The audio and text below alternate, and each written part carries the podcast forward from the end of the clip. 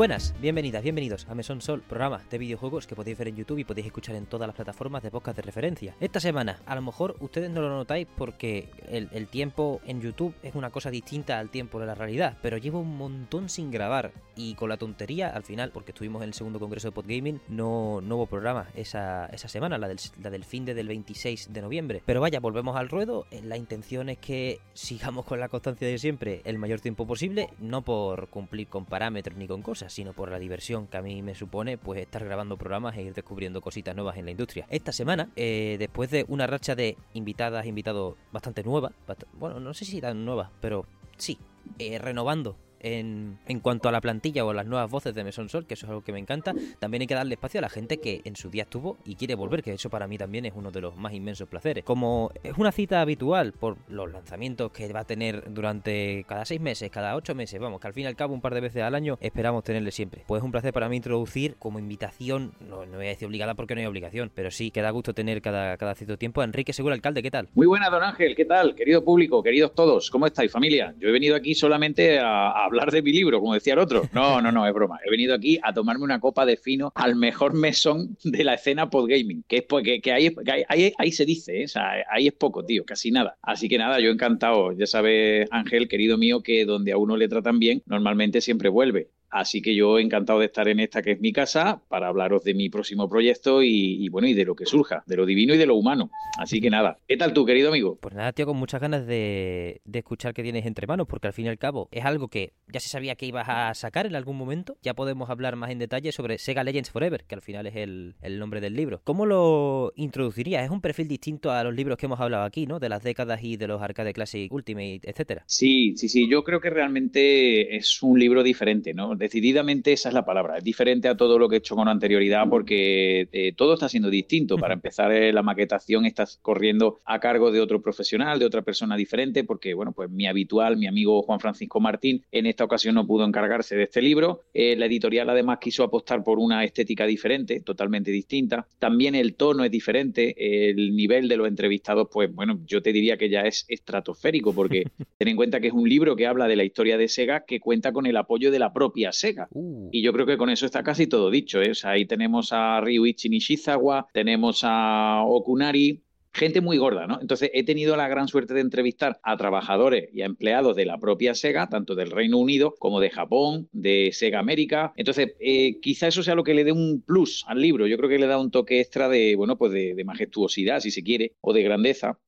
No por la parte que yo hago, evidentemente que, bueno, pues está más o menos bien, está ahí. Yo hago un poco de coordinador, eh, escribo prácticamente, intervengo en casi todos los capítulos del libro, pero luego le cedo el turno a, muy oportunamente, creo, a gente que se lo merece mucho que hace, lo hace muy bien. Y luego está, pues, como te digo, esa parte de entrevista a gente de, que forma parte eh, de la historia de la propia compañía, ¿no? Y es un libro decididamente diferente a, todo lo que he hecho, tanto en, ambición como en, en estética, eh, todo, todo. Ya te digo, Ángel, es una maravilla. Saldrá en enero, si Dios quiere, está ya a la vuelta de la esquina y ya se puede hacer la reserva. Es decir, lo bueno es que ya estoy empezando a hacer promoción del libro porque ya puede hacerse la reserva y además es la única manera de asegurarse una colección de elementos exclusivos que acompañarán al lanzamiento del libro y que solo podrán conseguirse mediante esa reserva que se puede hacer ya, desde ya, en la página web de Dolmen Editorial y ya te digo, creo que va a gustar mucho. Es un libro que por varios motivos que vamos a comentar hoy aquí en tu programa, eh, creo que va a gustar muchísimo, tanto a los habituales de Sega como a los no tan habituales, ¿no? Porque quizás sea una buena oportunidad, pues, oye, pues para aquellos que no están muy puestos en la historia de Sega, pues eh, yo creo que les brinda la oportunidad ideal ¿no? para hacerlo, para dar un repaso histórico a la trayectoria de la compañía, sus mejores juegos y bueno, y un poquito de todo. No, 100%, este tipo de repasos son muy poco habituales y al fin y al cabo Sega también lo merece, ¿no? Tenemos que ponernos a, a decirlo así. En favor de la conservación de videojuegos, yo diría que todos los estudios se merecen un libro de este nivel, pero claro, si tenemos que empezar a hacerlos, que no es fácil, habrá que empezar por los pesos pesados, ¿no? Claro, claro. Eh, es que además estoy totalmente de acuerdo contigo, ¿no? Estoy totalmente de acuerdo porque yo creo que si alguien se lo merecía es Sega. Eh, hay compañías, bueno, pues oye, que evidentemente tienen un peso específico en la historia del videojuego, pero yo creo que lo de Sega es capítulo aparte, ¿no?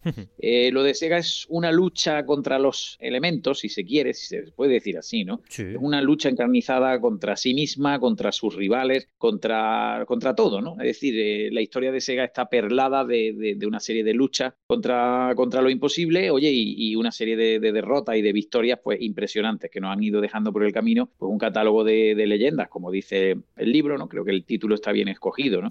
que una serie de, leyendas, pues oye, pues que perdurarán para siempre, ¿no? De hecho, siguen haciéndolo. ¿Y para qué vamos a negarlo? Sega es consciente de ello y, sigue viviendo en gran medida, sigue viviendo de su glorioso pasado, ¿no? Pero ese glorioso pasado y ese prometedor futuro del que también se habla en el libro, ojo con eso, creo que se merecían, se merecían una publicación de este tipo, ¿no? Así que sí, ya te digo, es el libro, si no definitivo, sí que creo que es, haciéndole justicia a la verdad, el libro más completo que se ha publicado en castellano sobre la, historia completa de, de la compañía. Es una pasada, además eso, como tú dices, que esté directamente en castellano, eh, sin despreciar el valor de localización de todos los, bueno, todas las otras obras que nos han llegado relacionadas, pero hombre, se nota siempre, ya no solo por, es como con los videojuegos españoles, ¿no? Que aunque a veces los escriban originalmente en inglés, también uno lo siente más de cerca porque habla en tu idioma, en algo más allá del lenguaje en sí y del idioma. Efectivamente, efectivamente, Ángel, yo creo que tú ahí apunta una clave interesante, ¿no? Que es el tema de la localización. Eso es muy importante y se habla poco de eso, y yo creo que la localización es fundamental yo creo que cuando uno, eh, eso te ayuda a sentir cierta empatía con la obra de arte, con, lo que estás tratando, ¿no? Con el videojuego, la película, lo que sea. Es decir, una película con un buen doblaje al castellano te hace que te metas dentro de la película. Ocurre exactamente igual con un videojuego, ocurre exactamente igual con un libro, con un cómic que está bien traducido, todo pasa eh, igual, ¿no? Es decir, todo pasa por ese filtro familiar que lo que te hace es que te acerques eh, de alguna manera que te sumerjas más en la y que disfrutes mucho más de esa obra, ¿no? Este libro, ya te digo, es muy, muy castellano en ese, en el sentido de que eh, no tiene ningún tipo de, filtro, ¿cómo diría?, eh, de traducción, ¿no? Porque claro, mm, lo único que está traducido en este libro son las entrevistas que yo mismo le hice en inglés a todas las personalidades relacionadas con Sega, ¿no? A toda la gente famosa que aparece en el libro. Pero claro, el resto es todo un castellano muy castizo además, porque está en un español pues muy de, la calle, del día a día, que sin caer, sin caer en vulgarismo, pues bueno, sí que es un lenguaje bastante informal que todo el mundo va a comprender y que no es lenguaje técnico, ni es lenguaje Wikipedia, ni es el típico libro coñazo, para que tú me entiendas. Yo creo que es un libro muy cercano, esa es la palabra, yo creo que es un libro muy familiar y bueno, pues lleno de nostalgia, hecho desde la nostalgia y además para la nostalgia, porque no olvidemos que si de algo se trata es de eso, es de reivindicar un poco la marca Sega haciéndote recordar una serie de cosas que, bueno, pues que posiblemente pensabas que ya no estaban ahí. Y para el que no vivió esa época, pues mm, que redescubra en toda su grandeza una compañía que ya te digo que no solo tiene un glorioso pasado, sino un futuro absolutamente brillante y prometedor, porque también se apuntan claves de eso, ¿no? En este libro.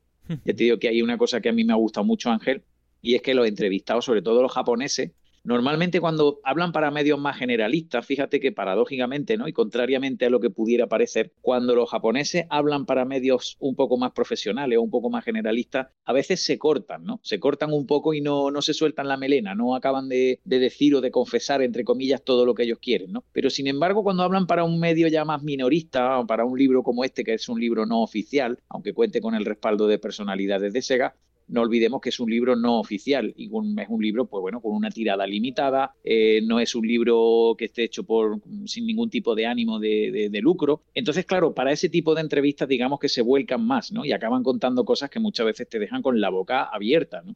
Entonces, yo me sorprendí mucho de eso, de cosas que me cuentan por ejemplo, pues eso, pues Yosuke Okunari, que posiblemente sea el estandarte más eh, notable o más conocido de la Sega actual en cuanto a temas retro, ¿no? Y me cuenta una serie de cosas y me apunta una serie de, bueno, pues de pinceladas con respecto al futuro de la empresa que a mí por lo menos me han sorprendido muchísimo, porque seguramente Ángel, tú estarás de acuerdo conmigo, yo creo que Sega tiene ya el estigma desde hace mucho tiempo de que es una empresa muerta, cuando realmente no solamente no está muerta, sino que, bueno, tiene, ya te digo, tiene un futuro tremendo por delante y que además eh, pasa por abrirse a un montón de, de cosas como puedan ser pues parques temáticos, un universo cinematográfico propio que ya se inició con las dos primeras películas de Sonic, tendrá su continuación el año que viene con Sonic 3, eh, continuará con Streets of Rage uh. y bueno pues una serie de cosas que dice, oye, eh, Sega no está muerta, macho, Sega está muy muy pero que muy viva, ¿no? Y luego, pues claro, hay gente que sigue pensando que Sega es solamente Sonic, cuando Sega es, pues bueno, pues una auténtica playa de, estrellas en el firmamento. Entonces, pues ya te digo, todo eso se cuenta un poco en este libro y muchísimas cosas más, ¿no? Es que es una obra muy, muy extensa y, claro, son 15 capítulos muy, muy extensos, cada uno centrado en analizar con, con un detalle exhaustivo una parte importante de la historia de la compañía reseñando al mismo tiempo sus mejores juegos de cada época y de cada consola. Entonces, imagínate, ¿no? Imagínate el tamaño del volumen del libro y, y, del contenido. 100%, hay que, no solo tiene que ser extenso, sino también ser denso, en el sentido bueno de calidad de información dentro de lo que tú dices de mantener ese lenguaje cercano, que también eso es muy Sega, en el sentido de nunca se va por las ramas de, oye, te vamos a contar la mayor leyenda de la historia. No, no, no. Eh, juegos que conectan contigo directamente o no conectan, en, cierto, en, muchos sentidos. Y vaya, lo que tú decías de que, de que está muerta, entiendo que a veces mucha gente con acostumbrada a ver a las mascotas habituales de Sega sí diga eso por más, que por tocar los cojones que por otra cosa, por, como todo en la vida en los videojuegos. Pero yo en cuanto oigo Sega, como fan de Platinum, digo Bayonetta. Entonces no puedo estar más agradecido para Sega en la vida. o Vanquish y todas estas cosas. O sea, hay un montón, hay un montón. Claro, es que date cuenta efectivamente que, hay mucha gente que cree, realmente cree que Sega, bueno, pues cuando se tuvo que transformar de, first party, de, de, primera compañía, tuvo que transformarse en tercera compañía, en desarrollador para terceros, pues bueno, ahí, ahí hubo un antes y un después muy evidente y hay gente que sigue pensando de alguna forma pues que Sega murió, ¿no?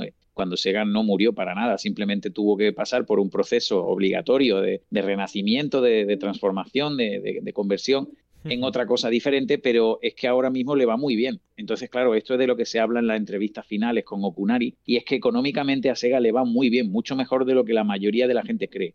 Entonces, claro, eh, otra cuestión diferente sería si Sega estaría dispuesta a volver como primera compañía. Yo creo que no, yo creo que no. Y después de las entrevistas que he hecho, estoy prácticamente convencido de que no volveremos a verla como primera compañía y en solitario, desde luego que no. A través de fusiones de algún tipo, de absorciones de tercera empresa, bueno, quizá, quizá haya algo en un futuro mediano, ¿no? A medio plazo pero está claro que a Sega le va muy bien como está, no tiene ninguna intención de volver a ser lo que fue eh, en ningún sentido y le va muy bien, le va realmente bien, ¿no? Ya te digo que tiene un horizonte de amplio y lleno de posibilidades por delante y yo creo que los que echamos de menos aquella época de la Sega poderosa, de aquella época de, la guerra de Sega contra Nintendo de los 90 y de los 80 yo creo que eso ya no, no volverá, ¿no? Yo creo que evidentemente Sega ha aprendido una lección importante y, bueno, yo creo que muchos errores que se, que suelen asociarse a, la trayectoria de Sega quizás se debieran más a torpezas de, o malas decisiones de la propia compañía que a, que a no sé, pues que, que al mérito de, de, la, de otros, ¿no? Hmm. Yo creo que muchas veces Sega ha sido víctima de su propio exceso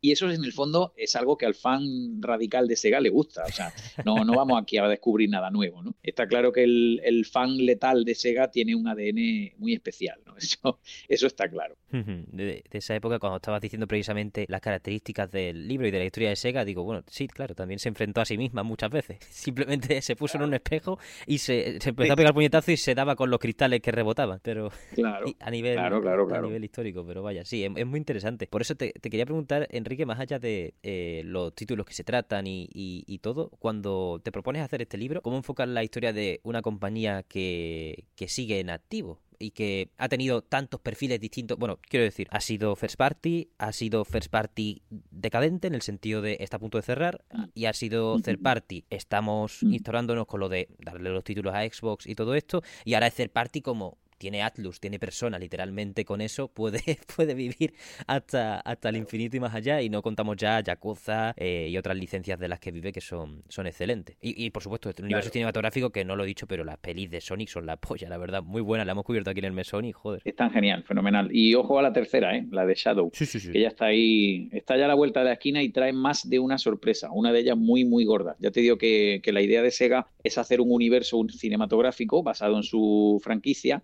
y tiene un catálogo, bueno, que te voy a contar, ¿no? Tiene ahí para hacer películas interesantísimas de juegos como Golden Axe, Streets of Rage, eh, bueno, para usted de contar, ¿no? ¿Para qué te voy a decir?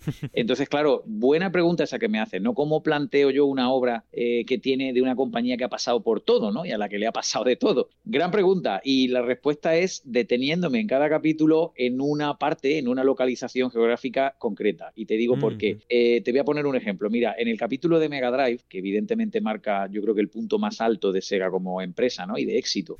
Eh, en ese capítulo yo ahí me centro mucho en lo que es Sega de América, claro. ¿Por qué? Pues porque Sega América en esa época es crucial para entender el desarrollo de la compañía. Ahí entra en escena un personaje como Tom Kalinske, que bueno, pues fue muy, muy denostado en su época también, muy criticado, todavía se le critica y es un tío muy polémico, pero porque es un auténtico tiburón, ¿no? O sea, es un tiburón de los negocios y bueno, pues el tío hizo muy bien su trabajo y realmente consiguió romper la hegemonía brutal que tenía Nintendo en América en aquella época y te estoy hablando de principios de los 90, ¿no? Entonces, claro, pues llegó con un planteamiento radical, planteó una política de, bueno, pues de publicidad totalmente agresiva, entonces, bueno, una serie de cosas que fueron una revolución enorme en su momento, ¿no? Y, claro, en ese capítulo de Mega Drive, pues aparte de darle un repaso a la consola, su historia y sus mejores juegos, pues yo hago mucho hincapié ahí en esa parte, pues en cómo eh, Sega de América eh, en ese momento, pues fue la, localización, fue el, punto geográfico crucial para entender la importancia de Sega.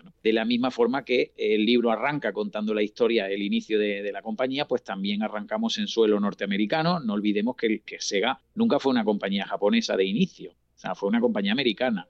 Eso para empezar, ¿no? Y luego, por circunstancias, pues se fue trasladando a territorio nipón. Pero bueno, eh, es que esto es así, ¿no? Luego, evidentemente, también hay un hueco para volvernos a nuestra tierra, coger el avión, montarnos en esa máquina del tiempo, en esa especie de DeLorean que nos transporta con la magia de la literatura de una parte a otra en cuestión de segundos. Y bueno, pues evidentemente también hay una parte importante centrada en España, porque Paco Pastor, mi querido amigo y admirado Paco Pastor, junto a Raúl Montón y, bueno, y otras personas que formaron ese excelente equipo humano de Sega España, del 91 al 95, pues bueno, lo vendieron absolutamente todo. Hicieron una campaña demoledora, constituyeron un equipo de profesionales brutal y lo hicieron muy, muy bien. Entonces, claro, es una etapa de Sega que si la ves desde la perspectiva nacional, desde la perspectiva española, pues te das cuenta de que hay una serie de cosas que, que te dan a entender que se hizo muy bien, ¿no?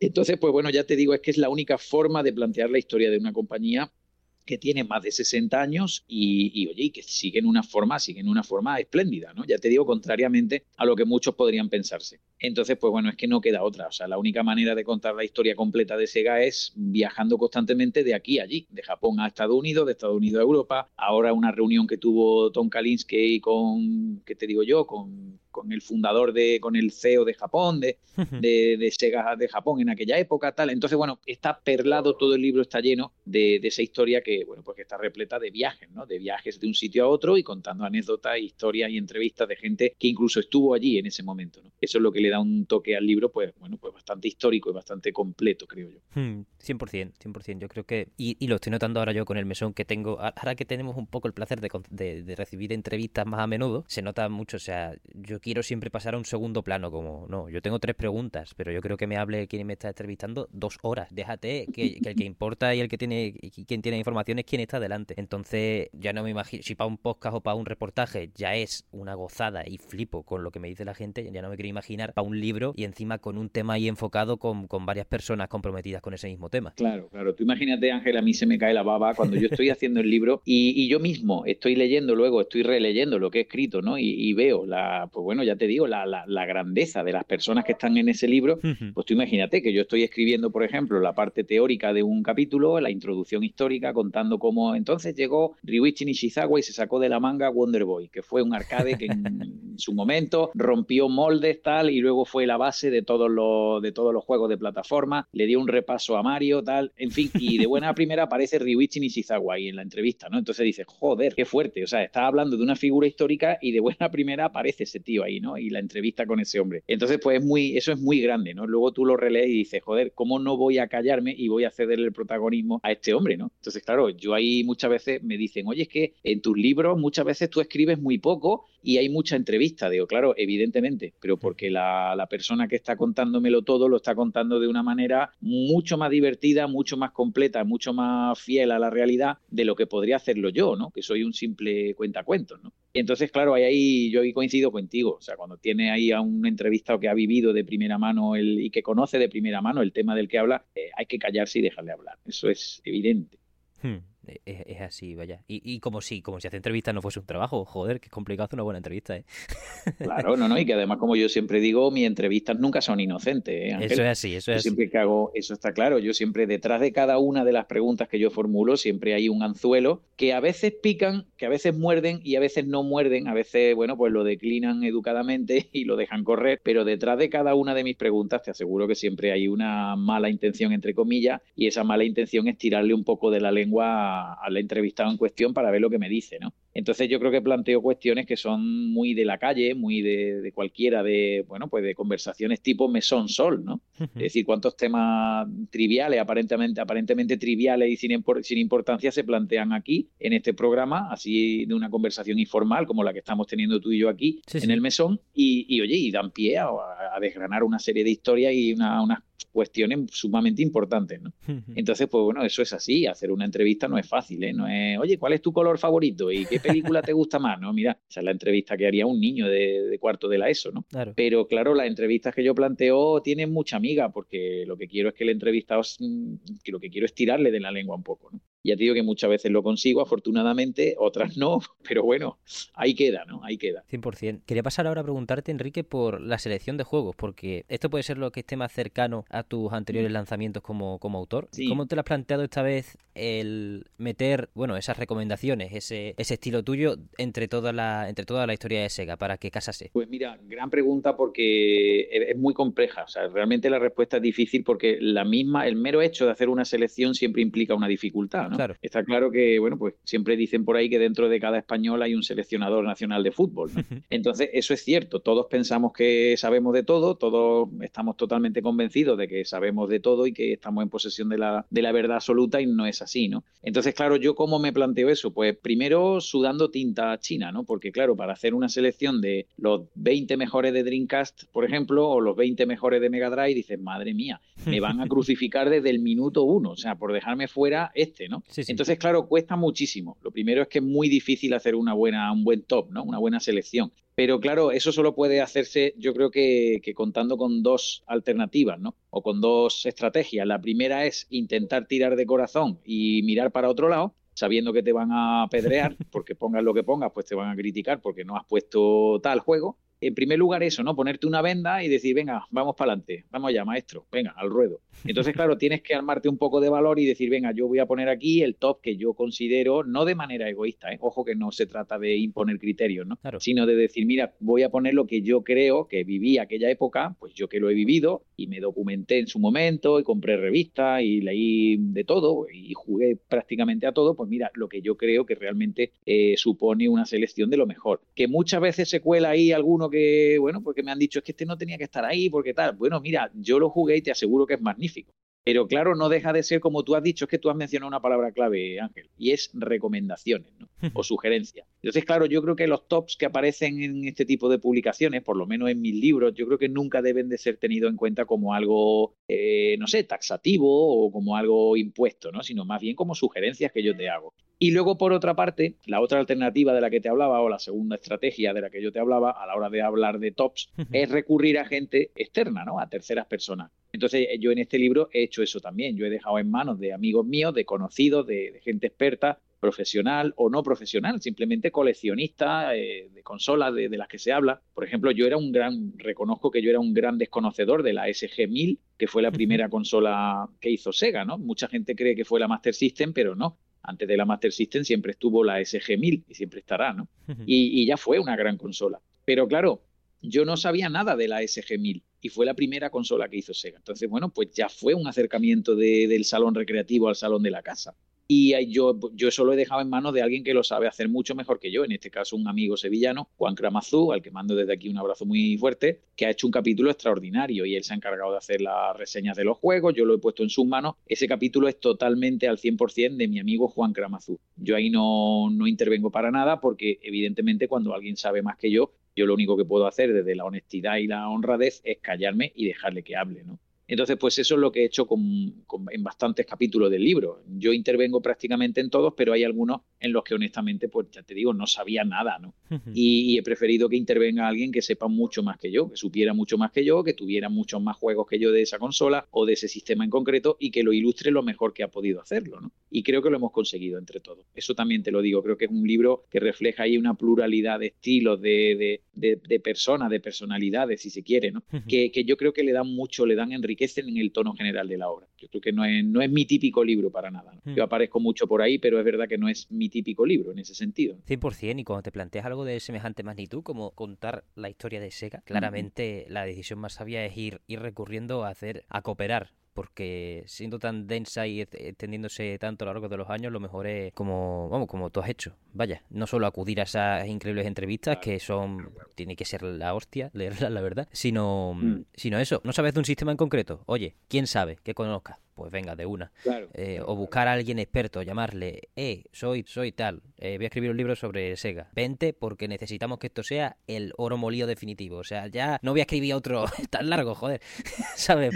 Efectivamente, efectivamente. ¿no? Claro, es lo que te he dicho antes, ¿no? Es decir, ¿quién mejor que Paco Pastor, que fue presidente de Sega España, eh, ¿quién mejor que Paco Pastor y quién mejor además, gracias a Paco, que fue el que me proporcionó el contacto, que Raúl Montón, de Punisher, que luego firmó, luego se dedicó cuando ya se deshizo Sega España, esa filial desapareció, porque vinieron los japoneses cortando cabeza, entre otras cosas. Cuando eso ocurre, pues bueno, Raúl Montón, que fue de las personas, que era, era el tío que probaba los juegos, fue, realmente era el que decidía qué se vendía y qué no se vendía aquí en España, ¿no? Y era el que probaba los juegos. Los traían de fuera, Raúl se los pasaba y decía, oye, este juego es cojonudo, este, este juego es la hostia, esto hay que venderlo ya.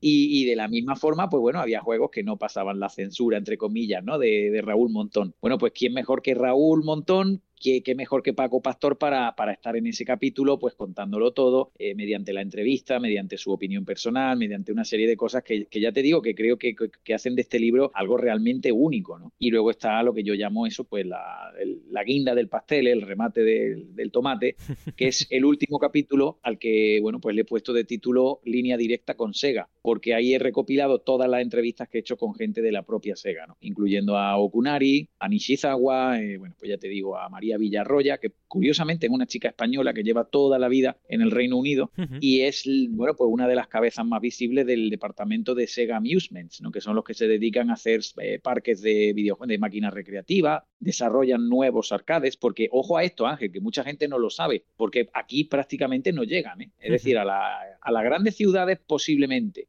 pero y con cuentagotas, pero hay máquinas recreativas actuales de, en pleno siglo XXI mientras tú y yo estamos hablando aquí ahora, mientras nuestro público está aquí escuchando hoy aquí la conversación del Mesón Sol, Sega continúa fabricando máquinas recreativas. Y, y he de decirte además que son extraordinarias, ¿no? Y va incorporando nuevas licencias como Transformers. Es decir, eh, la licencia de Transformers la tiene Sega para las recreativas, ojo. Entonces, fíjate qué cosa, ¿no? Y, la, y lo que es la marquesina, el mueble de la máquina, es un Transformer, o sea, es un Optimus Prime con forma de camión. Entonces, cosas así, ¿no? Que eso aquí prácticamente ni llega, pero se siguen haciendo. Entonces, tú fíjate qué gozada de capítulo cuando tú llegas al final del libro, contento y satisfecho después de todo lo que has leído, y en el capítulo 15 te encuentras con María Villarroya, que te cuenta lo que es trabajar para Sega, eh, siendo español, trabajando y viviendo en el Reino Unido, desarrollando máquinas recreativas, bueno, la, hostia eso, ¿no? Es, tremendo, tremendo. Hmm. Entonces, pues ya te digo, eso es el remate del tomate, ¿no? Y tener ahí, pues ya te digo, a Okunari, Yosuke Okunari, a Ryuichi Nishizawa, bueno, pues gente que te cuenta, pues, primerísima fila, ¿no? Lo, que es estar en Sega, lo que, lo que ha supuesto trabajar para Sega y lo que supone hoy día, en la actualidad, seguir trabajando para Sega, ¿no? Como en el caso de Okunari. Entonces, ya te digo, gente muy gorda que además cuenta cosas sorprendentes y, por ejemplo, fíjate, yo me quedo con esa frase, con esa declaración de Okunari que dice que, bueno, pues que el estado de la finanza actual de Sega es mucho mejor de lo que la gente se piensa. Entonces, fíjate, yo creo que eso es toda una declaración de intenciones por sí misma, ¿no? Fíjate qué, exclusiva te estoy aquí dejando, ¿no? Joder, ya ves. en fin, pues, está bastante más poderosa de lo que mucha gente cree. Entonces, pues bueno, que haya gente que entienda que eso quiere decir que van a volver al ruedo como una primera compañía, yo no lo creo. No lo creo por lo que te he dicho antes, ¿no? Que yo creo que Sega está muy, muy cómoda en su posición actual como tercera compañía, le va muy bien con lo que hace, lo que hace lo hace extraordinariamente bien y tiene muchos, muchos frentes en los que está destacando. Entre ellos, pues bueno, pues ya te digo, la posibilidad de parques temáticos, el explotar el, ese, ese universo cinematográfico conectado o interconectado ¿no? que, que, tiene, que está proyectando. Entonces, pues bueno, mm, ya te digo, le va sumamente bien y yo creo que Sega ha aprendido mucho de sus propios errores y por eso sigue ahí, por eso sigue ahí y sigue haciendo juegos extraordinarios, que es lo que ha hecho siempre. Eso es lo que se, es la conclusión a la que se llega cuando se lee este libro, que realmente Sega toda la vida, desde que empezó haciendo máquinas electromecánicas, como aquel Periscope de la década de los 40 y 50, no, es que desde esa época, desde ese momento hasta la actualidad, no ha dejado de hacer siempre lo mismo. Entonces, bueno, no ha cambiado tanto, ¿eh? no han cambiado tanto las cosas como, como muchas veces pensamos. Realmente eh, sigue haciendo máquinas recreativas, las sigue haciendo muchas y muy buenas y sigue haciendo extraordinarios videojuegos como ese último Sonic Superstar que a mí me tiene con la cabeza totalmente loca, ¿no? Parece una maravilla. Creo que es el juego de Sonic, si no definitivo en 2D, si no definitivo poco le falta, ¿no? Entonces, bueno, ya te digo que es que sigue haciendo muchas cosas y muy bien hechas. Y solo por eso se merecía no un libro, se merece muchísimos más, ¿no? Pero bueno, la literatura en castellano muchas veces da para lo que da. Y bueno, esto, esto es España. Esto fuera otro país, pues posiblemente habría no, no tres o cuatro, habría 40 libros de Sega. Pero bueno, claro, al final pues uno hace lo que puede y, el mercado no está tampoco para mucha virguería, ¿no? Porque está todo de precio y todo, está todo muy loco, cada vez cuesta más sacar adelante un libro de estas características, cada vez se recurre más al crowdfunding y esta historia, ¿no? Porque ya digo que está todo, bueno, pues está todo muy complicado. Pero Sega sin duda se lo merecía y se merece no este libro, se merece muchos más como este. 100% hace, hace falta. Joder, el proceso de sacar un libro. ¿eh? Hace poco tuvimos aquí también, tuvimos el inmenso mm. privilegio de tener a la revista Loop y estaban hechos con un crowdfunding y joder lo que costó. O sea, quedaban cinco días, no estaba financiado del todo, yo estaba temblando, digo, me cago en la leche, ya la cafó al mesón, eh, lo que sea. Y al final, al final pasó bien porque los últimos tres días la gente se calentó, que es lo típico. También yo les digo a la gente, si os gusta algo, igual que con este libro, que ya está para reservar, si os gusta algo, en lugar de esperarse al último día para darle a la sorpresa, o yo que sé qué cojones pensamiento tenéis, comprarlo porque... hacerlo ya. Claro, hacerlo ya, que los dineros son los mismos. Los dineros son hay que asegurárselo.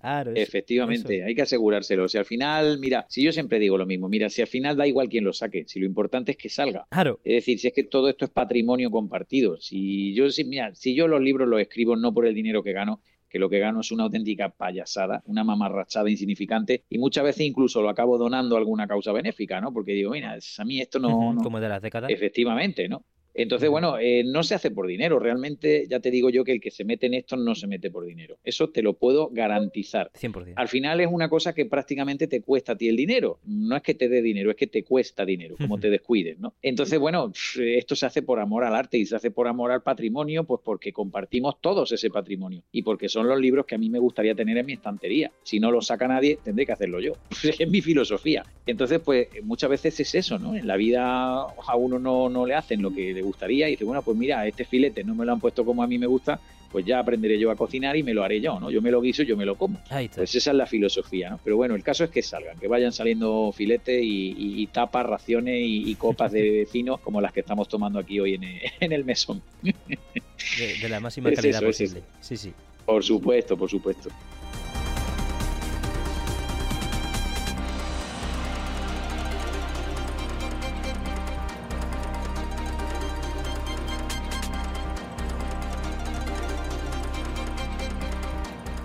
¿Cuánto, ¿cuánto has estado con este libro? Porque recuerdo que estaba anunciado la primera vez que te entrevisté y claro, las cosas son que esto tarda, aunque esté anunciado, esto es un proceso. ¿Cuánto has estado con este libro? Mira, este libro se terminó de escribir, yo se lo entregué a la editorial, el manuscrito se, enteró se entregó la primera semana de julio, julio. ¿eh? Fíjate que te estoy hablando ya de hace cinco meses. Esta entrevista la estamos haciendo a finales de noviembre, ¿vale? Entonces tú fíjate, desde que yo lo entregué y todavía están maquetándolo, porque ojo que la, la reserva ya está abierta, la la preventa está abierta, pero el libro sigue maquetándose y entrará en, imprenta la semana que viene posiblemente. Pero mientras te estoy hablando ahora mismo, el libro está todavía maquetándose. Entonces tú fíjate la cantidad de vueltas que le han dado al libro, el proceso tan complicado, tan extremadamente complejo que hay detrás de la publicación de un libro, desde que se escribe hasta que tú lo tienes en tus manos, eh, eso es una cosa que muchas veces la gente desconoce, ¿no? Entonces, bueno, pues se piensan que escribir un libro y publicarlo es como el que pone un huevo, una gallina que llega y pone un huevo, ¿no? no? O sea, esto lleva a un parto doloroso, ¿eh? largo y doloroso. Entonces, pues bueno, ya no es solo el proceso de redacción, de escritura del libro, que es lo que más se lleva, es que luego está el proceso de corrección ortográfica, que es el que tiene varias vueltas eh, por varias personas, además, no solo uno. luego está la maquetación, luego está dar con un maquetador que te guste lo que hace, porque claro, se hacen varias pruebas, ¿no? Con varios maquetadores hasta que das con uno que dice, mira, pues este, que por supuesto no lo elijo yo, ¿no? Entonces, bueno, son decisiones técnicas editoriales, luego, pues bueno, lanzar la campaña de preventa, no sé qué, o sea, son mil cosas. Luego tener suerte que la imprenta no te diga que que te esperes porque no hay, porque te tienes que ir, porque hay cola, o sea, tela marinera, ¿no? Entonces yo con este libro, desde que lo empecé, desde que empecé a concebirlo, hasta que ahora finalmente saldrá a la venta, si Dios quiere, en enero, lo más tardar en febrero del año que viene, de 2024, pues me han ido fácilmente un par de años, ¿eh? dos años largos desde que empecé a concebirlo. Fíjate, Ángel, además que te voy a contar una cosa, aquí ahora que estamos aquí en familia y para los amigos del mesón, te voy a contar, te voy a confesar un secreto y es que este libro eh, en el proceso cambió de título y cambió de planteamiento. Es decir, yo nunca lo planteé, en, una, en un primer momento no lo planteé como un libro que cubriera toda la historia de Sega, ¿no? Iba a ser, en principio, iba a ser una secuela de aquel, de aquel Dreamcast El Sueño Eterno que yo saqué con Dolmen en 2019, que era un libro monográfico, el primero que se publicó en castellano, en este país sobre la Dreamcast, ¿no? Esa consola que sabéis que es mi favorita y a la cual, pues bueno, le tengo un cariño enorme y, la adoro, ¿no? Entonces este libro en principio iba a ser una secuela. El título provisional era Dreamcast El Sueño Eterno 2 iba a ser una secuela de aquel libro y sin embargo fue creciendo, creciendo, creciendo, se me fue de las manos, empezó a intervenir gente de, todas partes, conseguí entrevistas potentísimas y dije, oye, esto se merece algo más, ¿no?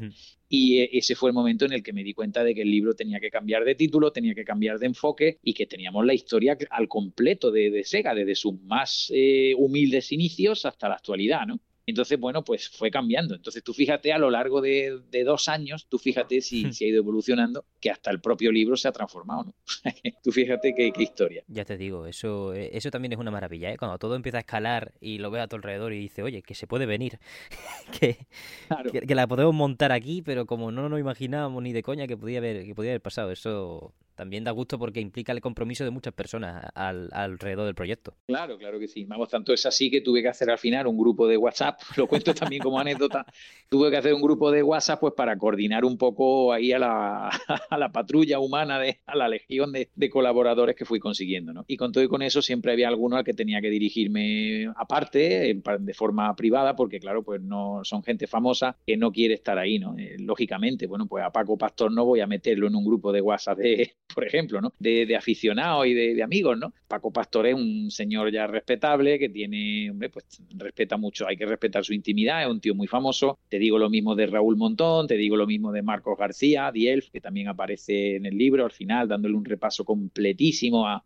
lo mejor de lo mejor de, de, la producción de Sega. Y como te digo esto, pues te digo gente realmente famosa, ¿no? Como los de la propia Sega, María Villarroya, que hemos hablado antes de ella, o Yosuke Okunari, Ryuichi Nishizawa, toda esta gente, pues bueno, pues, o bueno, o, Trip Hawkins, por favor, casi me olvido de Trip Hawkins, que también está. También he conseguido entrevistar a Trip Hawkins, que no olvidemos, tiene un papel más importante de lo que parece a primer, así a primera, de un primer vistazo, o en un primer momento es mucho más importante de lo que parece en, la historia de Sega, porque no olvidemos que Trip Hawkins fue el desarrollador, bueno, aparte del fundador de Electronic Arts, que no hizo ningún juego para Dreamcast, por varios motivos que se cuentan en el libro también, eh, fue el, el, impulsor o el creador de la 3DO, que fue la consola que compitió, de alguna manera, compitió con, la primera PlayStation y con la Dreamcast. O sea que eh, tú fíjate, ¿no? Y, prácticamente con la Mega Drive también. Entonces, bueno, es que tú fíjate ahí, eh, fue una cosa curiosa, fue un momento histórico coyuntural en el que coincidieron varias generaciones eh, de consolas, de máquinas, creadores fabulosos, ya te digo, gente absolutamente brillante como este Trip Hawkins, ¿no? que, al que entrevisto también en el libro. Y bueno, hay gente que tenía que estar ahí, hablando de Saturn, hablando de la competencia de Saturn, que era la 3DO, Entonces, bueno, ya te digo, si es que ahí hay gente de todos los palos, incluso fíjate que siendo muy honesto, no he querido hacer un libro de Sega en el que solo intervenga o en el que solo se escuche la voz del típico fan letal de Sega. Claro. También le he dado, claro, yo también quería que hubiera gente que no fuera tan de Sega, ¿no? Sino que fuera un poco de, oye, pues de otros palos, ¿no? Entonces, pues bueno, también he reclutado a gente como Manuel, Manuel Luis Mena, de A Link to the Podcast, nuestro amigo Manuel Luis, que es un fenómeno al que le mando un abrazo desde aquí. Bueno, pues Manuel Luis Mena es mucho más de Nintendo que de Sega, qué duda cabe. Él es totalmente, está totalmente, es pro Nintendo, ¿no? Está totalmente a favor de Nintendo y no tanto de Sega. Aunque como buen aficionado a los videojuegos, pues le reconoce a Sega su mérito. Eso es indudable. Pero claro, luego ahí hay mucha gente, o mi amigo, por ejemplo, mi amigo Retrocabeza, que también, pues bueno, Retrocabeza está últimamente un poco más desaparecido, pero tenía un canal muy activo en YouTube hace tiempo y Retrocabeza es muy, muy fan de Nintendo, mucho más de Nintendo que de Sega. Pero bueno, está en el libro también, ¿no? Y también le reconoce a Sega sus méritos, también habla de, de todo esto, ¿no? Entonces, pues bueno, ya te digo que he querido darle que haya una pluralidad de voces, darle protagonismo a mucha gente que tenía muchas cosas que decir acerca de Sega, no siempre a favor y en defensa de Sega, ojo con eso. El propio Trip Hawkins, pues bueno, también critica un poco a, a Sega, por lo menos la, en el aspecto empresarial, que fue el que él conoció. Él conoció a gente de, de primera mano, conoció a gente de, de Sega, de Sega América, entonces, bueno, ahí hay, oye, hay mucha amiga, ¿no? Digamos que hay ahí mucha, no por meter cizaña, a mí no me gusta meter cizaña, de hecho es algo que odio, ¿no? Eh, y odio a la gente que practica eso, pero sí que es verdad que hay ahí ciertos piques que se notan, a poco que seas inteligente y sepas leer entre líneas, pues bueno, hay en este libro hay algún recadito que alguno se manda, entonces, bueno, también es interesante descubrir esa parte, ¿no? De, de, de, la prensa rosa del videojuego, como yo le llamo, ¿no? Que muchas veces, pues, oye, también existe, ¿no? ¿Para qué vamos a negarlo? También ahí hay algún recadito que, oye, pues que sabes leerlo y decir, joder, no veas cómo lo ha tirado aquí. Entonces, pues eso, eso también le aporta un plus al libro de, de interés. No, y eso, esos recaditos viniendo de personas que, que, han estado allí, creo que significan mucho en el sentido de, quiero decir, el recadito en, en Internet y en nuestra época actual se ve mal porque al fin y al cabo lo hace usuario para nada afiliado con la compañía y que parece que habla como si Sega, Nintendo, Xbox Play, lo que sea, le pagase e insulta y falta y se, y se va y se va de tal. Pero cuando el recadito o la crítica eh, velada, lo que sea, viene de alguien que ha estado ahí, eso es parte de la historia y eso es algo que no se debe que no se debe claro, claro. evitar. Por eso te digo, ¿no? Que, que, es interesantísimo el descubrir que leyendas urbanas o cosas que nosotros creíamos que eran leyendas urbanas, pues cobran fuerza y cobran vida cuando claro. ves que alguien muy gordo de la industria pues lo, lo mantiene, ¿no? Y mantiene con vida ese, esa historia o ese rumor cuando te dice, no, es que tal, es que trabajar para los japoneses, estando en Sega América, trabajar para los japoneses era imposible, porque es que no te dejaban hacer nada, es que tal, es que no sé qué. O sea, y eso viniendo de alguien que ha estado ahí, pues dice, joder, esto efectivamente tiene peso, ¿no? Uh -huh. O cuando te dicen, pues yo qué sé, pues que, por ejemplo, Tom Kalinske, pues que era un fantasma y siempre se ha dicho, no, es que este tío era un fantasma, es que era un, era un fenómeno de los negocios, lo vendía todo, pero claro, a base de, el tío era un trolero total. Pues sí, efectivamente, algo de esto hay, ¿no? Entonces, todo eso te lo dice gente que conoció al personaje o a la persona y, o, vivió el momento histórico y dices, coño, es que esto refuerza totalmente lo que se ha estado contando toda la vida, ¿no? Y pensábamos que era leyenda urbana o, o comentarios hechos por el típico fan letal. Y no, no, no, no, es cierto, ¿no? Todo lo que te cuentan ahí dices, coño, es que es cierto. Y luego muchas cosas sorprendentes, que ya creo que en alguna ocasión lo hemos comentado, pues mira, cifras de venta, en su momento se, se, mantenían ocultas porque no se podía hablar de eso y ahora pues ya se van liberando, ¿no? Todo ese tipo de información ya se puede comentar, no pasa nada, pertenece ya a la historia. Pues por ejemplo aquí siempre se ha pensado que Nintendo vendía más que Sega en la época de los 16 bits, con el cerebro de la bestia, tal, no sé qué, en Super Nintendo, el cerebro de la bestia. Aquello fue brutal, ¿no? La campaña que se hizo con el Street Fighter 2, todo el mundo pensaba que era la consola que todo el mundo tenía, pues fíjate que no es así. España siempre ha sido pro Sega.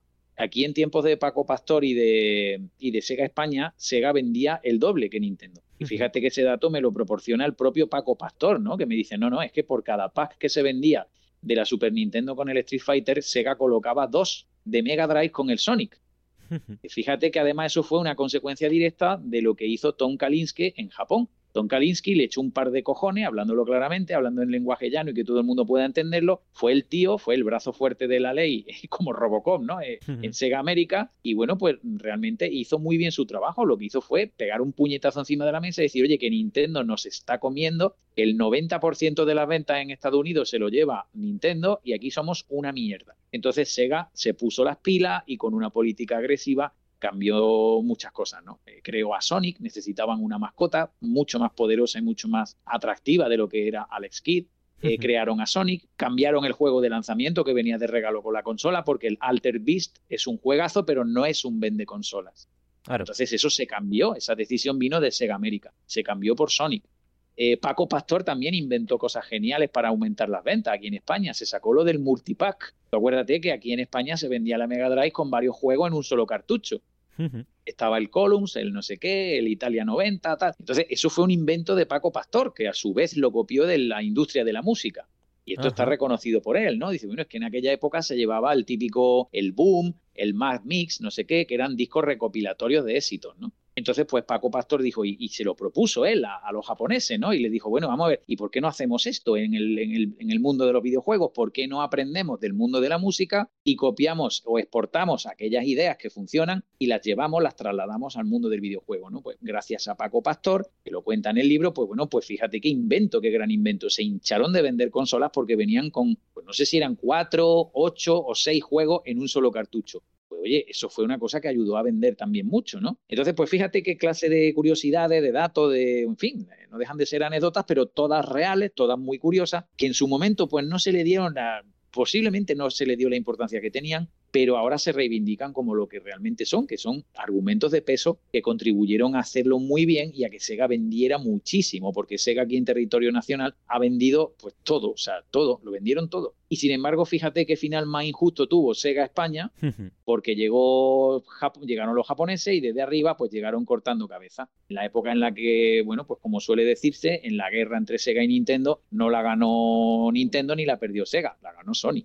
E-, eso, eso es muy importante. Es que ojo al dato, es que se nos coló por la puerta trasera el tercero en Discordia y, se, y nos robó la cartera, ¿no? Digamos, entonces, bueno, pues esto fue así, esto fue así. Entonces, bueno, pues todo esto se cuenta un poco en el libro, pero claro, lo que no perdemos de vista en ningún momento es que los verdaderos protagonistas de la historia de Sega son, y yo creo que siempre serán, su colección eterna de, ya te digo, de, personajes absolutamente irrepetibles y totalmente legendarios. ¿no? Y esa franquicia, bueno, esas franquicias que mi capítulo favorito, también te lo confieso, mi capítulo favorito del libro es el de franquicias de Sega que hay muchísimas y yo las repaso todas, prácticamente todas, hay como 20 si no recuerdo mal, franquicias absolutamente memorables y que todos estamos deseando que vuelvan, como por ejemplo Golden Axe, porque no hacen ya otro Golden Axe. Es decir, pues son, son súplicas, son si quieres llamarlo de alguna manera, súplica o preguntas ¿no? sin respuesta que hacemos desde este libro, a ver si alguien recoge el guante ahora que tenemos ahí a Okunari, a, bueno, Nishizawa, gente que ha estado en Sega, gente que continúa en Sega, pues oye, mira, a lo mejor resulta que este libro cuando lo lean eh, hace que se le encienda alguna bombilla, ¿no? Ojalá. Ojalá, ojalá. 100%. Eh, además que hace poco volvió, bueno, fue ya 2021, pero el Alex Key del remake que hicieron, que está hecho aquí en España, ese tipo de ah, cosas... Es brutal, es brutal. Eh, Okunari habla de eso en la entrevista, por cierto. sabiendo que hablaba para un medio español, sabiendo que era una entrevista para un libro español, pues se deshizo en elogios, ¿no? Hacia los creadores de ese remake, porque sabe que son unos chicos españoles. Y todo hay que decirlo, muy bien hecho, por cierto. O sea, eso es un auténtico poema de una carta de amor a los fans incondicionales de Sega, ¿no? Y que nos criamos de pequeños con la Master System, con el Alex, con el Alex Kidd en memoria. Entonces, claro, es que, es que detalles como ese eh, tienen que estar en el libro, ¿no? Pues claro que sí. Pues si les gusta tanto que les paguen más, que, les den otro juego. que, a veces es como, no, sí, buenísimo Platinum, qué bien trabaja, no sé qué, eh, no vuelven a llamarle. Es como, bueno, pues a lo mejor a estos chavales también debería darle, darle un toque y, lo que sea, que, que siguen por ahí. Está claro. Está claro, está claro, mm, sí. Ojalá. Enrique, viendo el enfoque de, de, este libro, que se, bueno, pues partimos desde la primera, primerísima consola, consola de Sega, pero también has mencionado varias veces el futuro y el presente de, de la compañía, no solo por, por películas, sino por la nueva, bueno, la línea editorial que tiene por estudios adquiridos y por, y, por idiosincrasia que se mantiene con los años. ¿Cómo, ¿Cómo lo estás disfrutando tú? Ahora que, bueno, ahora que tenemos estos lanzamientos, Sony Superstars, también, eso, yo cuento, yo cuento en el bote a Bayonetta 3, porque al final está el logo de Sega dentro de, la carátula y, ah, Persona, etcétera. Hay mucho. Claro, es que ojo al dato, ojo con eso, ¿eh? Acabas de apuntar una clave interesantísima, Ángel es que hay un capítulo que me viene muy bien esto que comentas, porque claro, al hilo de esto aprovecharé para contarte que hay un capítulo en el libro en el que hablo también de 20 franquicias que posiblemente la gente no sepa que son de Sega. Entonces, claro, eh, no recuerdo ahora mismo el título, pero era, algo así como franquicias de Sega en el siglo XXI o algo así. Entonces, claro, son franquicias que, que, oye, que están aumentando también, contribuyen a aumentar no solo el patrimonio económico de la propia compañía, sino también la masa de jugadores que arrastra, porque tú fíjate, Robio, los estudios Robio son los de Angry Birds. Entonces, Angry Birds es propiedad intelectual ya de Sega, porque lo ha comprado. Es decir, todo el dinero que generan los juegos de Angry Birds, que es mucho más de lo que la gente pudiera pensar, sobre todo en teléfonos móviles y tal, pues todo eso va a parar a los bolsillos de Sega.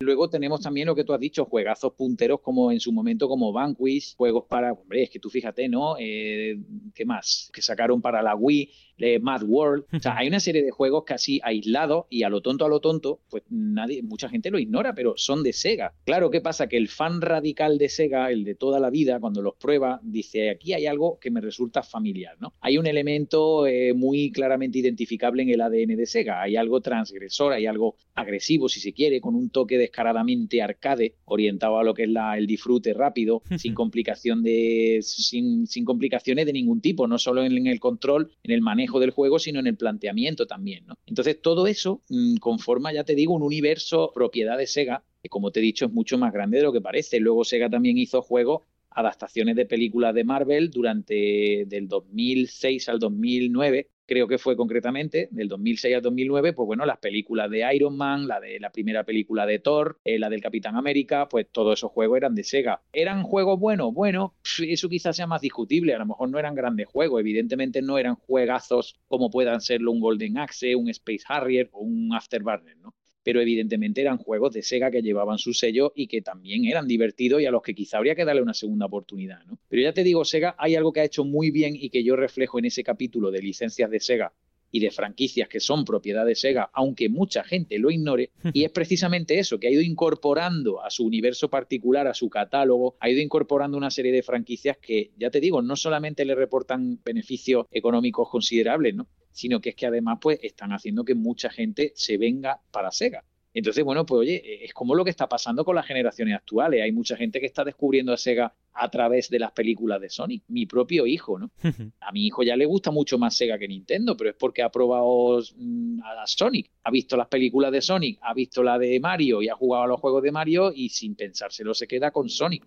Entonces, bueno, pues ya es de la familia Sega, ¿no?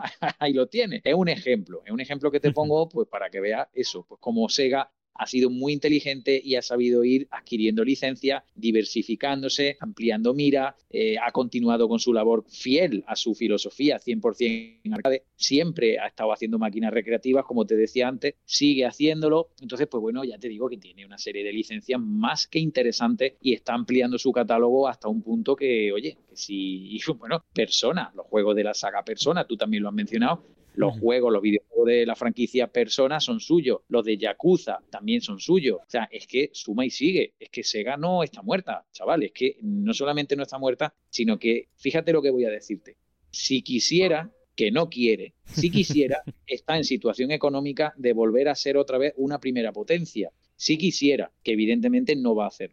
Hombre, yo creo que es muy difícil ¿eh? eso llegar a plantearse eso ya no solo porque para Sega sería volver, sino para cualquier compañía que tenga ese chorro de pasta, decir, vamos a desafiar el status quo que se ha establecido de tres consolas, porque bien hablas tú en el libro, Enrique, de esa época de, de cambios, de que de repente desde España les proponen a Sega, oye, vamos a hacer cartuchos recopilatorios y dicen, yes, cine. Ya el entramado para tomar decisiones, para cambiar las reglas del juego y todas estas cosas, creo que el último boom que tuvimos fue el Game Pass desde entonces, y, y porque Xbox estaba sobre la lona, totalmente en, mm. en cuanto a ventas, por, por desgracia. No, por desgracia, porque yo quiero más em, muchas empresas en el este. A mí Xbox, si lo hace mal, pues no me gusta. ¿eh? Eh, quiero decir que lo que tiene que haber, es, lo que hay que evitar es el monopolio y un mundo en el que Xbox se va y se queda Nintendo y Sony y no hay ninguna empresa más que se quiera plantear ocupar ese tercer puesto. Es un mundo muy chungo. Y ya no os digo si se fuesen dos y quedarse una, cualquiera de las que Claro, porque además date cuenta de una cosa, Ángel, es que lo que has dicho es más peligroso de lo que parece, porque ya no es que haya dos compañías, es que si Xbox desaparece o pierde fuerza, la cosa queda en manos de Sony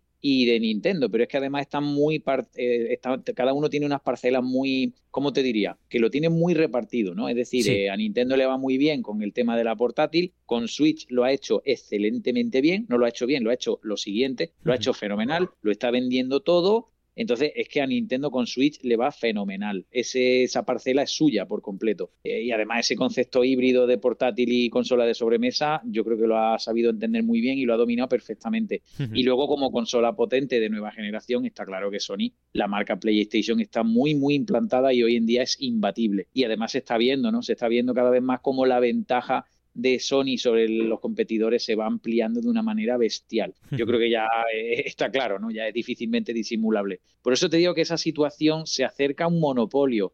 No a un monopolio de una sola empresa, pero sí a un monopolio en cuanto a planteamiento, ¿no? Porque claro, es que si quitas a Nintendo y a, y a, y a Sony, es que no hay nada más.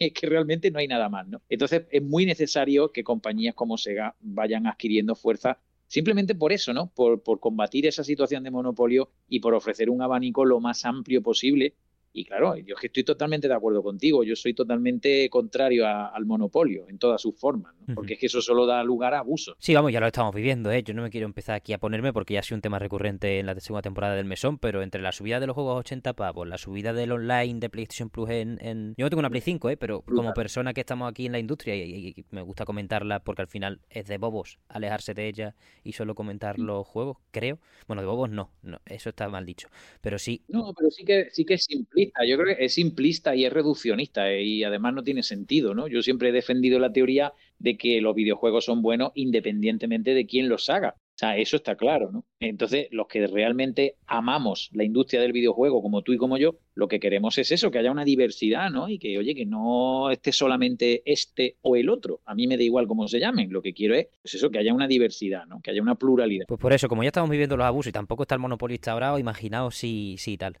si pasase cualquier cosa. 100%, está, es mucho más inmóvil el mercado y al final si Xbox está contenta con lo que vende, yo creo que ni va a subir ni va a bajar, sino si lo mantiene bien. O, bueno, quiero decir, ni va a subir ni va a bajar drásticamente, por supuesto. Si de repente el juego este que tienen de Indiana Jones licenciado es un Charter 5, por, por llamarlo malamente, pues seguro que pega un repunte guapo. Pero la industria no es como en esos tiempos en los que eso, pues si se le proponían desde España un cambio radical en la fabricación de una cosa, decían que sí para ver qué pasaba, sino que en su lugar ahora para que haya un cambio, alguna cosita, hace falta mogollón de meses y reza para que no sea en contra del uso usuario, básicamente. Efectivamente, efectivamente, ¿no? Y que bueno, en ese, al respecto de esto, sí que Sega sí que tiene sorpresas, ¿no? Yo creo que tiene bastante, tiene más de un as en la manga y uno de ellos lo reveló Nishizawa. Fíjate que Ryuichi Nishizawa, que fue el que se sacó de la manga el Wonder Boy original, que es un juego de lo más simple, ¿no? Eh, tiene su encanto precisamente en eso, en que es un plataforma de lo más sencillito y se basa mucho en lo que era el ensayo-error en aquella época, que eran videojuegos de, oye, pues mira, eh, hago el salto por aquí y me pego una hostia, la próxima vez lo hago por allá. Entonces, eh, eran juegos con una mecánica muy elemental, pero este tío ha estado muy vinculado a Sega, también ha estado muy vinculado a otras compañías, desarrolló su propia empresa eh, entonces, claro, mm, ¿qué pasa? Que Nishizawa es un tío que sabe de lo que habla, porque conoce Sega desde dentro. Y me contó un dato que a mí me parece curiosísimo, y es que me dijo que Sega estaba invirtiendo mucho dinero en el concepto del metaverso. Eso es súper interesante y voy a decirte por qué. El concepto del metaverso puede, posiblemente puede que sea el futuro de los videojuegos. Fíjate hasta qué punto eh, estoy atreviéndome a hacer ahí una apuesta, ¿no? De una visión de futuro de visión remota. ¿no? Eh, yo creo que el futuro de los videojuegos pasa por el metaverso. Y en Japón lo saben, tú sabes que cuando, como dice el refrán, cuando veas las barbas de tu vecino afeitar, pon las tuyas a remojar, ¿no? Entonces, pues bueno, de la misma manera que hace poco anunció Best Buy, que es la mayor cadena de, de venta y de distribución de, de DVD y de Blu-ray que hay en Estados Unidos, bueno, hace poco dijeron que el 2024 va a ser el último año en el que se produzcan ya, ya no venden DVDs, ¿no? El formato DVD y posiblemente el Blu-ray, si lo están pensando, posiblemente muera en formato físico el año que viene, en 2024. Pues si eso pasa en Estados Unidos, ya te puedo hacer una idea en el resto del mundo, ¿no? Pues en Japón, todo esto venía a cuento de que en Japón, me contaba mi amigo Nishizawa, contaba que el metaverso se está empezando a implantar ya, dando unos tímidos primeros pasos, pero el futuro del videojuego pasa por ahí, ¿no? Es decir, que tú te recreas a ti mismo con un equipo potente de realidad virtual, no como lo que ha hecho hasta ahora Sony, ojo, que está muy bien, pero estamos hablando ya de un paso más allá, es decir, ya de una cosa tremenda, es decir, estamos hablando de un grado de recreación de la realidad virtual ya que roza peligrosamente en lo indescriptible, ¿no? En lo asombroso, en la ciencia ficción, si se quiere. Entonces, claro, el futuro de los videojuegos pasa por ahí. Sega lo sabe, Sega lleva ya en desarrollo y lleva invirtiendo una cantidad de pasta brutal en el metaverso desde hace tiempo. Entonces, cuidado porque por ahí puede venir una sorpresa. Y ya te digo que no solo Sega, es que el futuro del videojuego realmente pasa por el metaverso. Y es eso, o sea, es recrear una realidad virtual, un mundo virtual a lo bestia en el que a ti te representa un avatar, tú es que estás viendo, realmente tú con las gafas de realidad virtual estás viendo lo que ve tu avatar. Y es increíble, las posibilidades son increíbles. Todos los que hayáis visto la película de, Ready Player One, pues bueno, pues sería una cosa así, realmente, ¿no? ya todo apunta a que muchas veces la ciencia ficción, con el paso del tiempo, acaba convirtiéndose simplemente en ciencia, ¿no? Entonces, pues bueno, vamos a ver lo que nos depara el futuro. Yo creo que Sega, desde luego y en cualquier caso, va a jugar un papel preponderante en ese futuro, para mí absolutamente brillante que, tiene ¿no? en, el, en, el, panorama. Así que bueno, a ver qué tal, a ver qué nos depara el futuro. Sí, a ver, todo lo que sea metaverso a mí me produce un poco de espanto, de repulsión al principio, por la retaíla de cosas que hemos tenido especulativas acerca de la tecnología durante los últimos años, hasta que ahora Facebook pues, ha deshecho prácticamente el 90% de su equipo, se ha ido John Carmack de allí también muchas cosas y al final puede que ahora se esté usando la palabra debidamente, no lo sé. Como ahora el término tecnológico por excelencia de moda es IA o inteligencia artificial o AI, como, como queráis ponerlo, pues al final ya estoy menos mareado con el metaverso y no sé por qué derroteros querrá tirar Sega. No sé si por ahí será lo del Super Game, pero sí, vaya. Todas las compañías punteras de videojuegos, como mínimo dicen, excepto Nintendo, estar invirtiendo en cosas del estilo. Así que no sé, ya lo único de lo que le tengo miedo es algo de la inteligencia artificial, que nos está poniendo un poco patas arriba el mundo. No, yo, hombre, solo te diré una cosa, ¿no? Y, que coste que esto no es desviarse del tema. Realmente esto es la filosofía de Sega. Sega lleva toda la vida luchando por eso, ¿no? Por, apostar por un estilo clásico de juego, por lo arcade, por lo, lo, tradicional y lo, no sé, lo, artístico, si se quiere, o lo, o lo manufacturado, ¿no? Que huele un poco a eso, ese es el ADN de la empresa. Pero es verdad que, que yo, por ejemplo, fíjate qué curioso, yo como profesor de instituto yo me he vuelto al papel y al bolígrafo. Yo a mis alumnos no les acepto trabajo en formato digital porque ya me he cansado de leer el mismo trabajo 25 veces. Entonces, eh, créeme que se nota.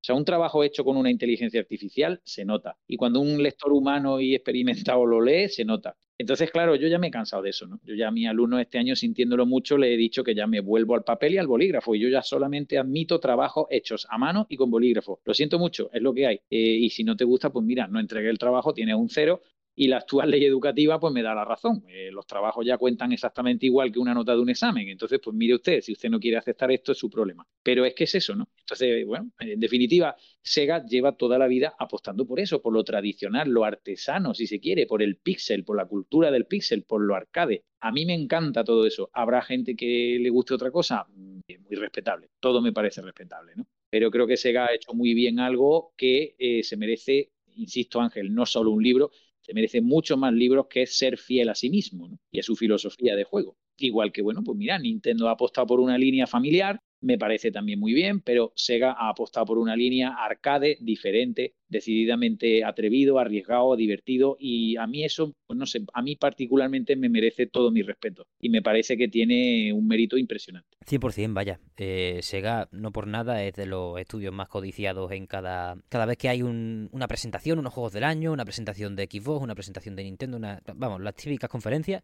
cuando, cuando sale el logo, sin, no la gente se vuelve loca, la gente ve las cuatro letras azules en la pantalla y ya aplauden, ¿no? Y ya, uff, tremendo. Eso no pasa con ninguna compañía. Yo en ese sentido, además, fíjate, por cantidad y calidad, por impacto del catálogo y de, bueno, y de, de, maravilla arcades que tienen, yo creo que la única que ahí se podría acercar un poco a Sega es Capcom. Pero no lo sé, o sea, son, es otro rollo distinto, ¿no? Yo lo de Sega me parece algo digno de estudio. O sea, es increíble cómo se ha ido diversificando, cómo se ha ido abriendo a otro tipo de juegos, a otras mecánicas, a otros modelos de negocio creo que lo han intentado todo, lo han hecho todo y oye, y, muchas veces nos quedamos con lo negativo, ¿no? Es que tal, es que la Drinka fue un fracaso. Bueno, mire usted, también habría que entender por qué fue un fracaso, ¿no? Habría que también entender las circunstancias del mercado, del momento, de lo que hicieron otros, oye, pues mira, que no solamente son de méritos, también hay que entender que eh, los méritos, ¿no? En este caso el mérito de, de otro, de los rivales. Sony lo hizo fenomenal con la primera PlayStation. Pero oye, eh, todo eso también hay que aplaudirlo, ¿no? Y hay que reconocerle las virtudes al rival no podemos negarnos a la realidad. Y no, es que Sega tuvo mala suerte, mira, no, no, no tuvo mala suerte, ya iba lastrado ya, iba lastrada por muchas decisiones equivocadas, ¿no? Entonces, pues bueno, eh, todo eso hay que verlo, ¿no? En su conjunto. Yo creo que las cosas hay que valorarlas, eh, hay que valorarla en conjunto y teniendo en cuenta por pues, lo positivo, lo poco o lo mucho bueno que hayan hecho. Los errores ya están ahí, los errores siempre salen. Hay un refrán que dice que los barcos y la mierda es lo único que flota ¿no? en el agua por sí mismo. Por mucho que tú intentes hundirlo y esconderlo, un barco y una mierda siempre salen a flote. Entonces, bueno, eso ya está ahí, eso ya lo ve todo el mundo. Y, y, ya está, ¿no? Está claro, pero yo creo que Sega, ya te digo, tiene muchas más victorias y mucho más méritos que de lo contrario.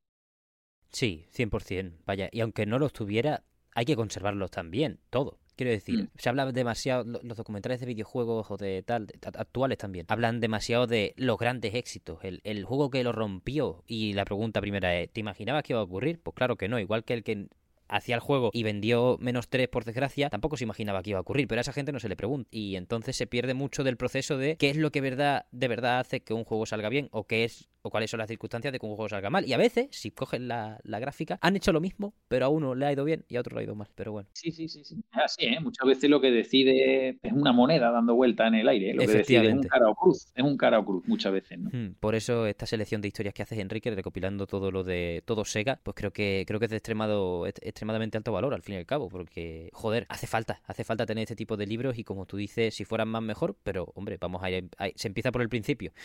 se empieza por, no hay, no hay más remedio. Cuando quieras Enrique, salimos ya de aquí. Hasta aquí el programa de esta semana. Enrique, te dejo el, cierre porque de verdad que ha sido un absoluto privilegio tenerte aquí. Muy bien, Ángel, muchísimas gracias. No, pues nada, simplemente quería, no quería despedirme sin, bueno, pues sin darle las gracias a toda la gente que ha, estado dedicándole su tiempo a estar escuchando toda la paliza que he estado pegando aquí hoy. quería agradecer eh, sinceramente y de corazón, ¿no? Que hayan estado escuchándome. Les pediría, eso sí, su apoyo para que compraran, que apoyaran este libro, que lo compren, que lo disfruten. Sobre todo por lo que he dicho antes, ¿no? Que al final todo esto es patrimonio que, del que disfrutamos todos y que compartimos todos y que lo que hay que celebrar es la salida al mercado de un libro nuevo de videojuegos, en un momento en el que el mercado está cada vez más complicado, está todo muy mal, la economía está complicadísima, entonces, bueno, pues hay que entenderlo, ¿no? Todo está cada vez más caro, todo sube. Eh, entonces, bueno, muchísimas gracias de verdad, en primer lugar a ti por haberme invitado hoy, Ángel, eso no está pagado, de verdad, me voy a casa contento y medio borracho con las copas que me está tomando aquí en el mesón.